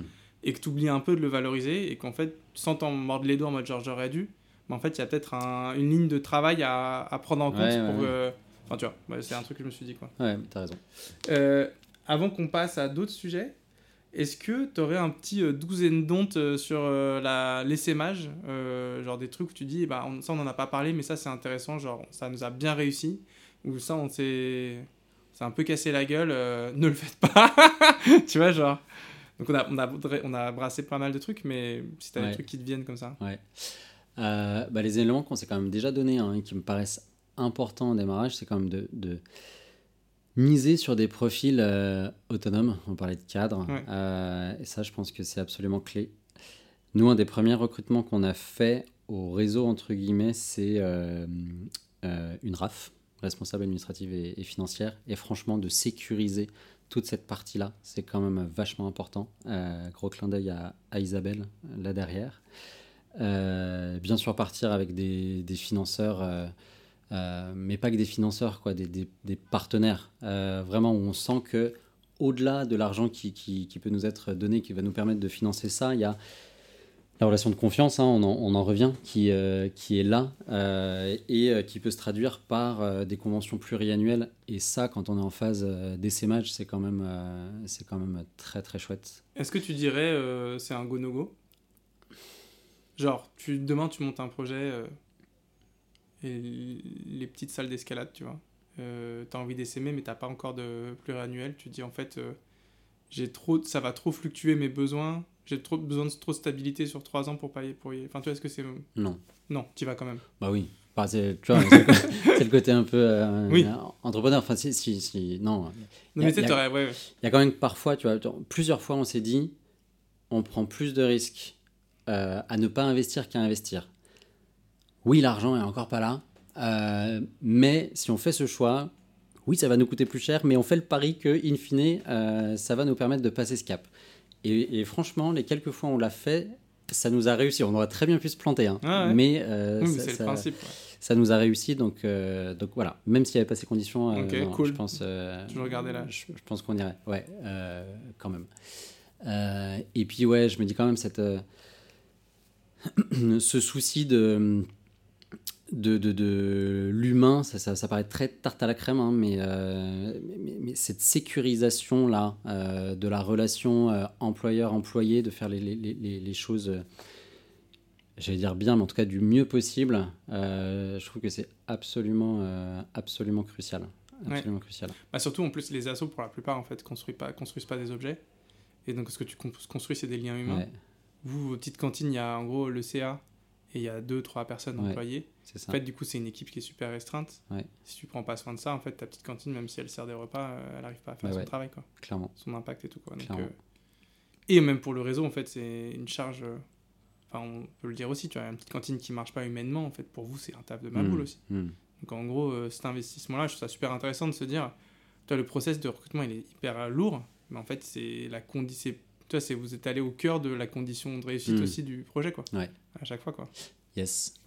Il y a un truc qu'on muscle là depuis, euh, depuis plusieurs mois maintenant et qui me paraît aussi être euh, essentiel, hein, euh, c'est ce focus sur le, le modèle économique d'une petite cantine locale. et il y a encore parfois ce truc de on est là pour faire de l'impact social. Oui, bien sûr, bien sûr, bien sûr, c'est la, la, finalité. Mais si on coule la baraque entre-temps, en fait, il y a zéro impact social. Donc du coup, de, de, vraiment travailler autour de c'est quoi un, modèle qui fonctionne Ça veut dire quoi en termes de fréquentation, en termes euh, d'entreprises euh, qui vont venir euh, de temps en temps faire sa session de team building chez toi, etc. etc. bah ça, c'est absolument capital. Et ce qui est capital là derrière, c'est qu'il ne faut pas que cette considération-là, elle ne soit que dans la tête d'une personne de l'équipe. C'est quelque chose qui doit être largement partagé. Sinon, je pense qu'on passe à côté de, quelque chose. Ça, c'est un truc qui, est, qui, est, dur dans, dur dans l'impact parce que en fait, la raison d'être du projet et de l'énergie qu'on met, elle n'est pas sur les bénéfices, en tout cas sur la génération économique. Mais en fait, c'est le, pouvoir d'agir, il est économique, puisqu'on on, est là parce qu'on est payé, parce qu'on a des salaires, euh, on paye des, locaux, etc. Et donc, effectivement, en fait, ça donne envie dans le récit de dire la seule métrique, c'est l'impact. En fait, l'impact est juste une métrique en plus que les autres se donnent pas. Hmm. Mais en fait, ta, ta métrique, c'est aussi euh, ton niveau de stabilité économique, ta pérennité dans le temps. Euh, euh, le bien-être au travail, qui mm. sont en fait euh, des trucs. Euh, tout ça, c'est un, un, écosystème et l'argent en fait partie. Quoi, donc, Ouais, bah merci. Hein. Nous, collectivement, c'était, c'est redit, c'était notre, notre séminaire au vert de, l'année passée. qu'en gros, on avait trois, trois sommets qu'on voulait atteindre. Hein. C'était impact social, équilibre économique et bien-être au travail, enfin bien-être des équipes même, parce que ça englobe salariés et administrateurs notamment et volontaires en service civique. Et qu'en gros, le constat qu'on fait, c'est que si on tire trop d'un côté, c'est souvent au détriment des deux autres. Mmh. Donc il y a vraiment une sorte d'équilibre de, là à, trouver. Quoi. Ok. Et avant de passer à la suite, puisqu'on a, il nous reste une vingtaine de minutes, sur le côté RAF, euh, je me souviens, on avait bossé un peu ensemble il y a deux ans. Euh, ça, en gros, moi, ce que j'ai perçu, c'est que c'est pour des, des, des assauts autonomes qui en fait euh, quand tu te lances euh, le truc que tu sais pas faire quand tu l'as jamais fait c'est effectivement d'avoir un pilotage économique mm. qui est du coup une condition d'existence du mm. truc. C'est à dire qu'en gros euh, et c'est super exigeant. C'est pour ça que vous allez vous allez chercher des comptables ou des DAF pour être trésorier. Mais je me souviens qu'Isabelle était vachement en support aussi. Et du coup quand j'y pense là à de ce qu'on se dit c'est potentiellement aussi une condition de réussite ou de mise en place de l'SMH qu'au niveau support il y a quelqu'un qui puisse vraiment s'investir sur vérifier que les comptes ils sont pas ils sont pas en train de tu vois on n'est pas en train de croire qu'on est à l'équilibre alors qu'on est en chute. Parce que ça ça te bah, ça te plombe ton tu vois en six mois ça, tu veux plus boutique quoi. Et tu perds toute l'énergie et tout le temps que tu as mis dans les sémages etc carrément. donc je me demande si ça aussi c'est pas un énorme que tu as évoqué mais réappuyer là-dessus euh, sur cette question liée à l'autonomie des, des, antennes et des assos euh, qui se lancent quoi yes mais je suis totalement d'accord avec toi et, et, je pense que là ce qui est important mais comme souvent en fait c'est d'avoir la compétence en interne euh, la modalité derrière Isabelle était salariée euh, et salariée euh, chez, nous. Elle a changé de fonction euh, depuis. et maintenant, on a une DAF à temps partagé, Chloé. Donc, elle, est prestataire pour nous. La compétence, elle, elle demeure. Elle est là, elle est absolument capitale. Mais la modalité a changé. Et pour le coup, c'est peut-être quelque chose que, là, avec le recul, je ferais différemment. C'est sur certaines compétences très spécifiques de me dire, il n'y a peut-être pas besoin de les internaliser en fait. Hmm. Euh, il y a des personnes qui sont très compétentes dont c'est le métier et on peut totalement euh, avoir recours à eux en tant, que, en tant que prestataire. Et euh, c'est peut-être pas plus mal, et pour le modèle économique, et pour un aspect un peu de flexibilité, entre guillemets. donc, donc voilà, focus sur la compétence. Surtout que les DAF, en plus, ils sont très bons pour être. Enfin, c'est un métier qui est très bon en temps partagé. Ils ont bien compris comment trouver ah leur place en un jour par semaine, deux jours par semaine et tout. quoi. c'est pas le cas forcément pour tous les métiers, mais en tout cas là-dessus, effectivement, euh, ça marche bien. Trop cool, super intéressant. Euh, j'aimerais faire un petit passage sur la mesure d'impact. Vous, vous l'avez sorti là il y a un mois, un truc comme ça. Euh, comment ça marche? Comment est-ce que tu décides? Question que je pose maintenant tout le temps pour la mesure d'impact, mais là on est en 2023, vous êtes là depuis 2016. Il y a entre guillemets un effet de mode, un effet de mode mais mérité sur l'importance de la mesure d'impact je pense qu'aussi on le finance. Les, y a tous les effets de mode sont aussi euh, mieux financés. Je pense que les fondations, les fonds de dotation en fait, sont plus enclins aujourd'hui à payer une mesure d'impact, etc. Euh, comment vous avez décidé d'y aller maintenant et pas il y a deux ans? Euh, Qu'est-ce que vous avez Je sais qu'il y a plein de manières de mesurer son impact. Intéressant de revenir sur combien ça coûte, combien de temps ça vous a pris en interne, parce que c'est du taf aussi pour les équipes, euh, et euh, pourquoi vous avez choisi euh, tel modèle plutôt qu'un autre? Hmm. Je sais que c'est une question que se pose plein d'assauts aussi, genre déjà apprendre qu'en fait il y a du quali, du quanti, du gain pour la société en termes économiques, gain pour les gens, enfin tu vois, comment tu choisis tout ça? Et qu'est-ce que t'en tires, toi aussi Quand tu te lances, tu dis ça va me servir pour ça et Ouais. ça, tu vois genre, voilà. Yes. Grosse question. En fait, c'est c'est pas 2023, on se lance dans la mesure d'impact. En fait, euh, on s'est lancé là- là-dedans il, y a- plusieurs années déjà. 2023, c'est juste, il faut peut-être que j'enlève le juste, la version la plus aboutie euh, des mesures d'impact des petites cantines. Avant, on a testé euh, des formats, on s'est fait accompagner par, par plusieurs cabinets. Avec euh, voilà, des, premiers résultats qui, euh, qui, qui montraient déjà certaines choses à l'époque et, et- et- et qui nous permettaient, pour, pour moi c'est quand même un des gros, plus des gros avantages euh, de, de- de la mesure d'impact, de nous donner un coup de boost. C'est qu'à un moment, tu arrives, avec tous les biais qu'on peut connaître bien sûr, mais à objectiver ce qui n'était jusqu'à présent que de l'ordre de l'intuition.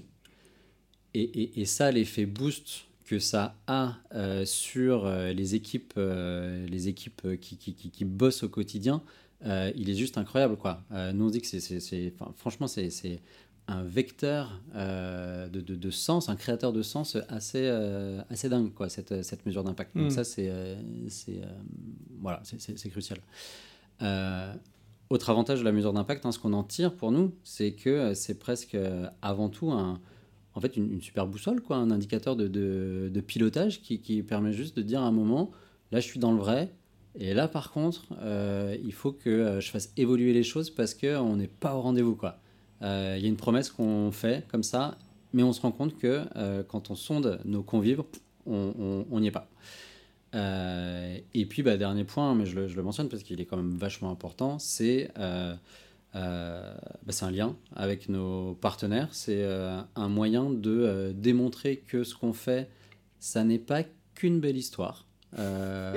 et, et que ça, ça produit du, du résultat derrière. Du réel, ouais. Donc franchement, pour tout ça, elle me dit Alléluia et la gratitude extrême envers Diane, la, la cofondatrice et aujourd'hui coprésidente des, des petites cantines, qui, euh, qui a quand même réussi à euh, tirer les enseignements des mesures d'impact précédentes et de la transformer en se faisant euh, accompagner et challenger par euh, le milieu académique, etc., à, faire de la mesure d'impact 2023 ce qu'elle est, plus le recrutement, je me parlais de, ressources associées, on a recruté une, stagiaire euh, à temps plein, Camille, une vraie perle, qui a mené cette mesure d'impact de bout en bout en sollicitant euh, des relais auprès de chaque petite cantine locale. C'est-à-dire que dans chaque petite cantine locale, il y avait un référent qui a mobilisé euh, du temps, de l'énergie, du, cerveau pour euh, nous permettre d'avoir cette mesure d'impact consolidée là, sur les neuf petites cantines ouvertes qui étaient ouvertes en début d'année.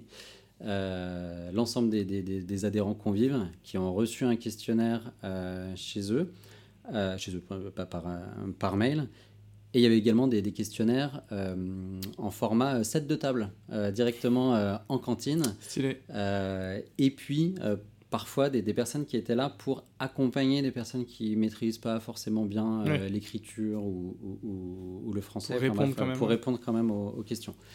Donc, euh, volet euh, gros volet euh, également. Et, euh, et du coup, euh, tu vois, on- n'a pas euh, valorisé, en tout cas, c'est pas, c'est pas revenu jusqu'à moi, mais le, le, le temps euh, passé, consolidé au niveau de chaque, euh, enfin de l'ensemble des petites cantines. euh, Ouais, c'est un volume Ah énorme. ouais, quoi. c'est assez incroyable. Et là, vous avez une chance provoquée mais inouïe d'avoir une stagiaire qui, qui arrive à gérer ça, parce que c'est un, c'est, taf quand même de faire ouais, ça. hein. c'est un gros taf. Quand tu es en stage, c'est-à-dire que tu es jeune en général. Ouais. Ça, genre, ça demande une certaine maturité que tous les jeunes, euh, moi compris les jeunes, euh, n'auraient pas eu, forcément. quoi. Bah, carrément. Bah ouais, ouais. Et là, ce que tu dis, pardon, je te coupe, mais c'est qu'en gros, vous avez eu plusieurs mesures d'impact payées à l'origine, qui vous Ouais. ont formé, qui ont formé Diane sur qu'elle a bien compris ce que c'était. ouais. Vous en avez fait combien? Deux? Trois? Euh, de mémoire, il y en a eu trois euh, avant celle-ci. C'est intéressant, c'est un process d'apprentissage et de Ah, construction. Quoi. En fait, faut pas attendre de ta première mesure d'impact que ce soit la bonne. Non. Quoi. Non, en non, non. gros, euh, Solinium m'a dit la même chose. hein. c'est qu'en fait, genre, euh, c'est trop compliqué, c'est trop intime aussi. Ça, te- ça exige tellement de toi, de, en tant qu'asso, de comprendre ce que tu, ce qui tu es, ce que tu dois oui, oui. euh, mesurer, etc.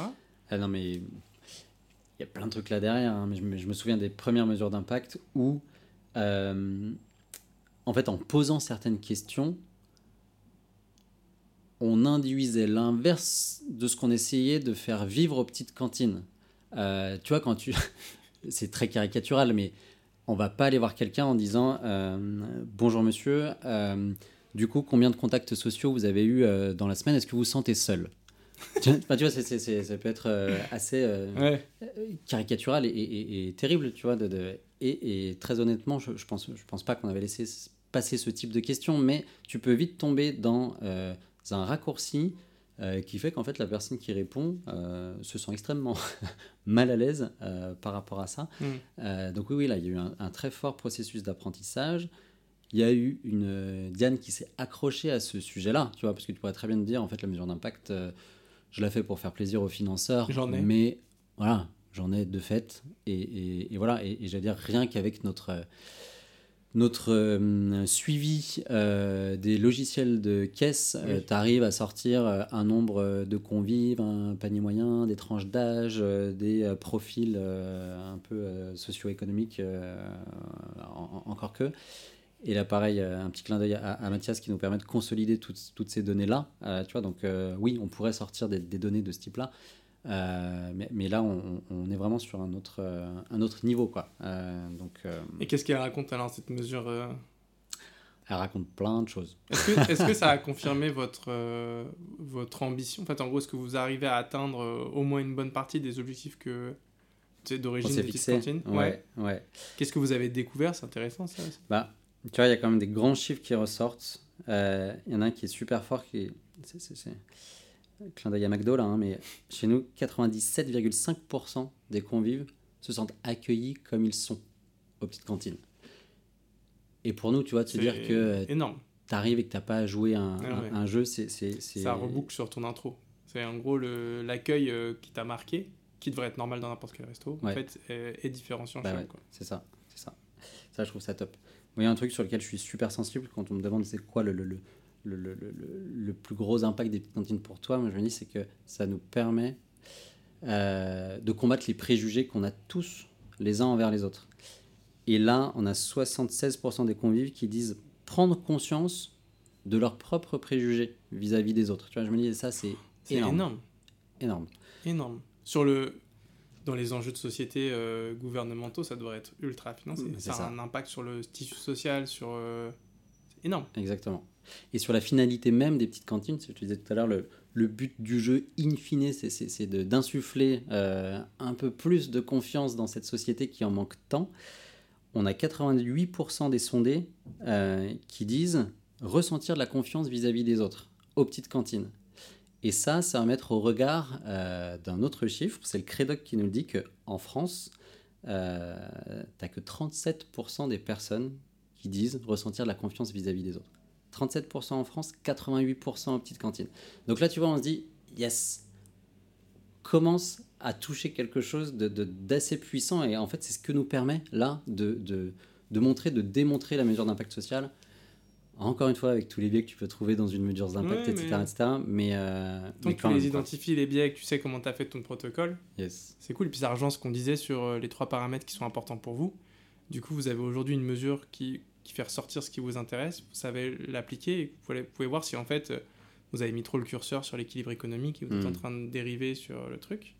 Ou même sentir un changement dans la société, etc. Tu vois, genre euh, peut-être qu'en fait euh, vous n'êtes pas assez fort, tu vois, comparé au. Tu vois, je pense qu'en campagne électorale, ça doit être euh, l'enfer. Tu vois, tu dois avoir tes stats qui baissent, Ouais, euh, tu vois, avec des émours qui viennent nous raconter la messe, tu vois. Ça me fait penser tout de suite, je sais qu'on a évoqué ra- rapidement le changement systémique, etc. Mais genre, quand tu as ce résultat-là, Ouais. ça, tu te dis pas, vas-y, mais il faut qu'on fasse fois 100, quoi, ou faut qu'on réfléchisse à comment... Enfin, moi, ça me donne envie que vous ayez, euh, genre, si on considère que c'est pas possible d'ouvrir 100 petites cantines, qui est quand même un sacré défi, tu vois, Ouais. et qui, tu vois, genre, comment est-ce qu'on fait pour euh, reproduire ça? J'imagine que c'est une question que vous êtes posée, genre, comment est-ce qu'on fait pour euh, décupler Ouais. à l'échelle ce truc-là, ce- cet impact-là, quoi? Ouais, ouais, bien sûr, ouais, on s'est posé la question et en fait, on, on prend un, un peu le contre-pied là-dessus. On s'est posé euh, avec, euh, avec la, gouvernance pour se dire qu'en fait, euh, nous, on, se voyait bien avec un réseau d'une cinquantaine de petites cantines pas plus. Qu'en fait, notre limite, notre plafond, il se situe là. et pourquoi 50 C'est qu'en fait, on se dit que à une cinquantaine de petites cantines, on aura à peu près 100 000 convives qui vivent les petites cantines, pas au quotidien, mais en tout cas très régulièrement, et qui permettent finalement de démontrer que le micro-modèle de société alternative qu'on propose là aux petites cantines en euh, pariant euh, sur euh, la force du collectif, du participatif, sur un modèle économique fondé sur le prix libre, et ben en fait ça fonctionne. avec ça, on aura fait la preuve par l'exemple quelque part. Et du coup, nous on se dit, on ne pourra pas ouvrir un nombre de cantines suffisant pour, pour couvrir tout le territoire national, c'est impossible.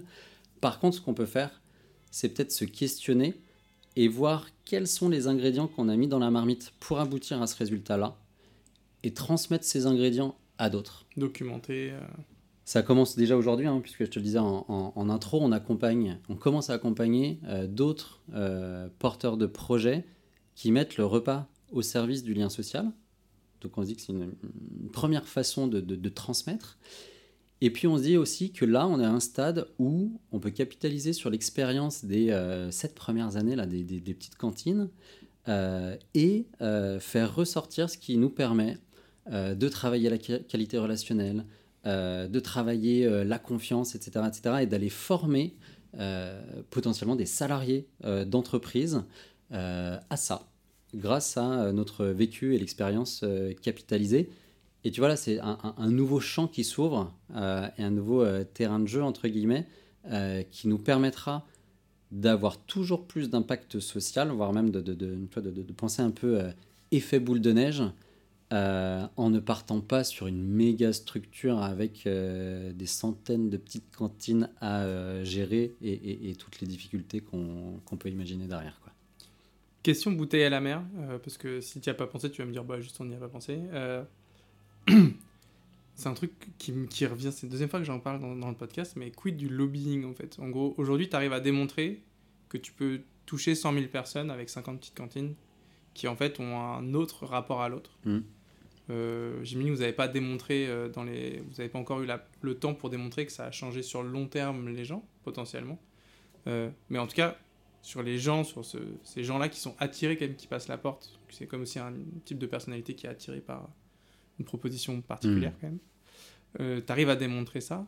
Est-ce que euh, et qui pour moi euh, touche aux politiques publiques, tu mmh. vois, genre comme Active Action, mmh. qui en fait arrive à démontrer son impact sur des gens qui sont en charge d'emploi, ils reprennent confiance et, du coup en fait ça change. là on parle, en fait en gros la dynamique, les petites cantines c'est un projet entrepreneurial. Du coup toi ta projection elle est entrepreneuriale. Comment est-ce que j'aide d'autres gens au niveau un, un, truc individuel à monter? Est-ce que c'est un truc que vous êtes demandé? Est-ce qu'on ne pourrait pas être force de lobbying pour changer des politiques publiques, pour créer des nouveaux, euh, des nouveaux programmes avec des financements? Est-ce que, tu vois, genre, et il y, y, a ça, et, euh, ou un autre truc plus classique, mais euh, faire comme Singa ou Ticket for Change qui disent, OK, bah, on va proposer à des gens de monter les petites cantines Allemagne, hmm. machin, hmm, hmm. Bon, là-dessus, on aura notre peut-être première petite cantine hors de France avec les petites cantines Bruxelles qui sont en, en, projet. et après, alors, on parle pas de lobbying chez nous, mais quand même, on a, on a une, euh, Diane, euh, cofondatrice, coprésidente, investi sur euh, cette, cette, mission de plaidoyer quelque part et qui, oui, va pousser dans tel et tel réseau cette notion en fait de confiance qui, qui est centrale chez nous et qui et qui en fait décrit l'ensemble des activités dont on parle depuis depuis tout à l'heure. Euh, donc en fait, on, a ce rôle-là qui, qui, est, euh, qui est euh, attribué à, notre cofondatrice et qui le fait, le fait à mon sens, très bien. donc oui, c'est... C'est un sujet ok, sur lequel... Carrément. Ça me fait penser au... Pendant que la marée chaussée passe. ça me fait penser... et il ne reste pas longtemps, mais effectivement, genre, je croise pas beaucoup d'assauts qu'on qu'on ça euh, comme, euh, tu vois, genre, euh, taf, genre, bien ancré, tu vois. Il y a, y a, la quadrature du net à qui on doit en grande partie le, les, le RGPD, toute la réglementation sur la protection des données et la sécurisation des données. La Commission européenne a fait un taf très précis sur, en fait, ce que c'est que des données et comment est-ce qu'on les anonymise et sécurise, etc. Parce qu'en fait, c'est très exigeant d'anonymiser des données. quasiment impossible informatiquement. Et du coup, la, le RGPD, en fait on a conscience, et la quadrature. Et moi, j'avais vu un- un- une émission où c'était un, son- un mi-temps ou un plein temps pour aboutir à ça, euh, de Zimmerman. Euh, et euh, j'avais aussi croisé le REFER, le réseau des recycleries. Et un des, des référents du réseau, aujourd'hui est au comité environnemental et social, enfin au CESE, Mm. je sais plus comment il s'appelle, je salue. Et, euh, et il me disait que lui, en fait, il avait très tôt euh, fait du harcèlement de députés, euh, machin, pour défendre l'économie circulaire, etc. Et du coup, ça lui a donné une place aujourd'hui, pas, pas de planquer, tu vois, pour continuer à défendre le truc et tout. Et c'est un truc que je vois pas beaucoup, parce que je pense que c'est pas dans l'ADN des assos en général de se mettre dans cette posture-là. Et je me demande, tu vois, si effectivement sur la, le, le plafond de verre, on va pas faire 250 cantines, genre c'est ingérable. Ouais. Comment est-ce que tu, continues à décupler ton impact qui, euh, pour y revenir, genre, moi me touche et j'ai envie qu'il y ait plus de gens qui vivent euh, cette Ouais, expérience-là. ouais. Et en fait, euh, à un moment, ça, t'as un plafond de verre à, à taille de, de, ton, de ta structure. Quoi. Bon, je suis pas sûr que ça passe par le harcèlement de députés. Non, hein. mais comme dire, Non, mais harcèlement, c'est genre, euh, tu sais, genre faire de la veille sur les propositions de loi Yes. euh, et y aller, et y retourner, et Ouais. euh, faire des rendez-vous, et machin, tu vois, genre un truc un Ouais, peu ouais.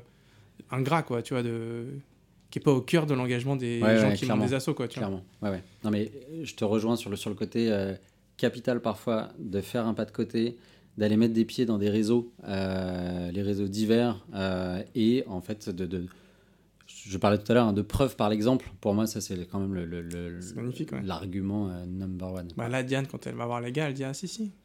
Ah, si, si, ce Bah, quand, quand- quand elle va les voir avec la mesure d'impact euh, Ouais, sous ça. la main, ou quand on réussit à les faire venir en cantine, parce que quand même, il n'y a rien de mieux que euh, l'expérience euh, là derrière et euh, de voir ce qui se joue autour de la table. Je pense que tu comprends très vite ce qui se joue derrière. Retour aussi des milliers d'Active Action qui dit Moi, en fait, les gars, ils arrêtent de me demander, de me dire Ouais, mais t'es sûr que ça marche Ils viennent. Ouais. Et après, ils font Ok, c'est bon.